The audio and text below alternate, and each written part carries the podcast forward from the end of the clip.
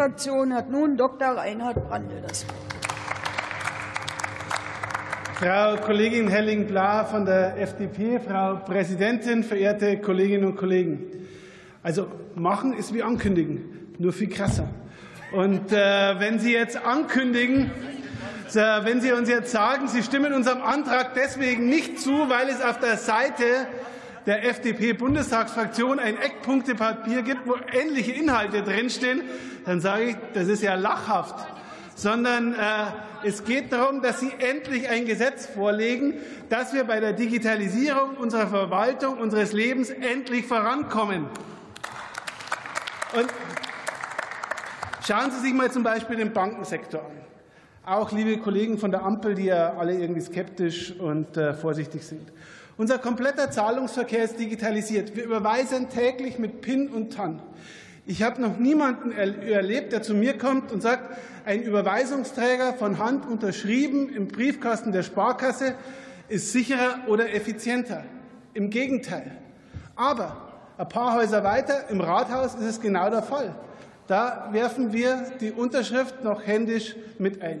Das könnte man technisch ändern, wenn man es nur tun würde. Und da bräuchte es jemand, der, den, der es mal anpackt, der da Vision hat, der da Leidenschaft hat, der da Tatkraft hat. Aber bei dieser Debatte habe ich keinen erlebt. Und ehrlich gesagt, wenn ich auf die Regierungsbank schaue, dann sehe ich da jetzt auch keinen, der dieses Thema anpackt. Und unser äh, Digitalminister ist gerade mal wieder nicht da. Er hat noch kein einziges Gesetz, er hat noch kein einziges Gesetz für digitalen Fortschritt in dieser Bundesregierung vorgelegt. Und wenn sich jetzt jemand aufregt und sagt, das ist ein dünner Antrag, wissen Sie, was wir gemacht haben? Wir sind einfach durch das BGB gegangen und haben geguckt, wo steht die Schriftformerfordernis drin. Wir sind durchs GmbH-Gesetz auch gegangen. Wo ist die Schriftformerfordernis drin und wo könnte man sie unter Umständen durch einen digitalen Weg ersetzen? Das ist politisches Handwerk. Das kostet keinen Cent.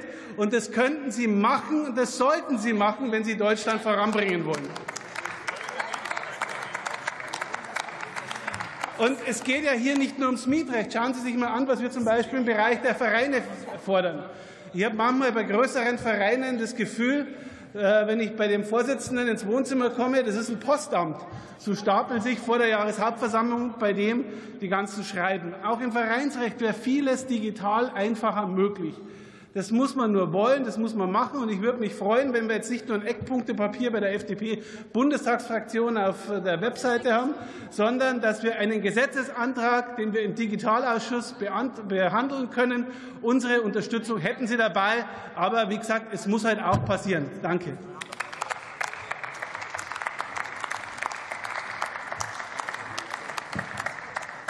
Das Wort hat Dr. Sander Martens für die SPD.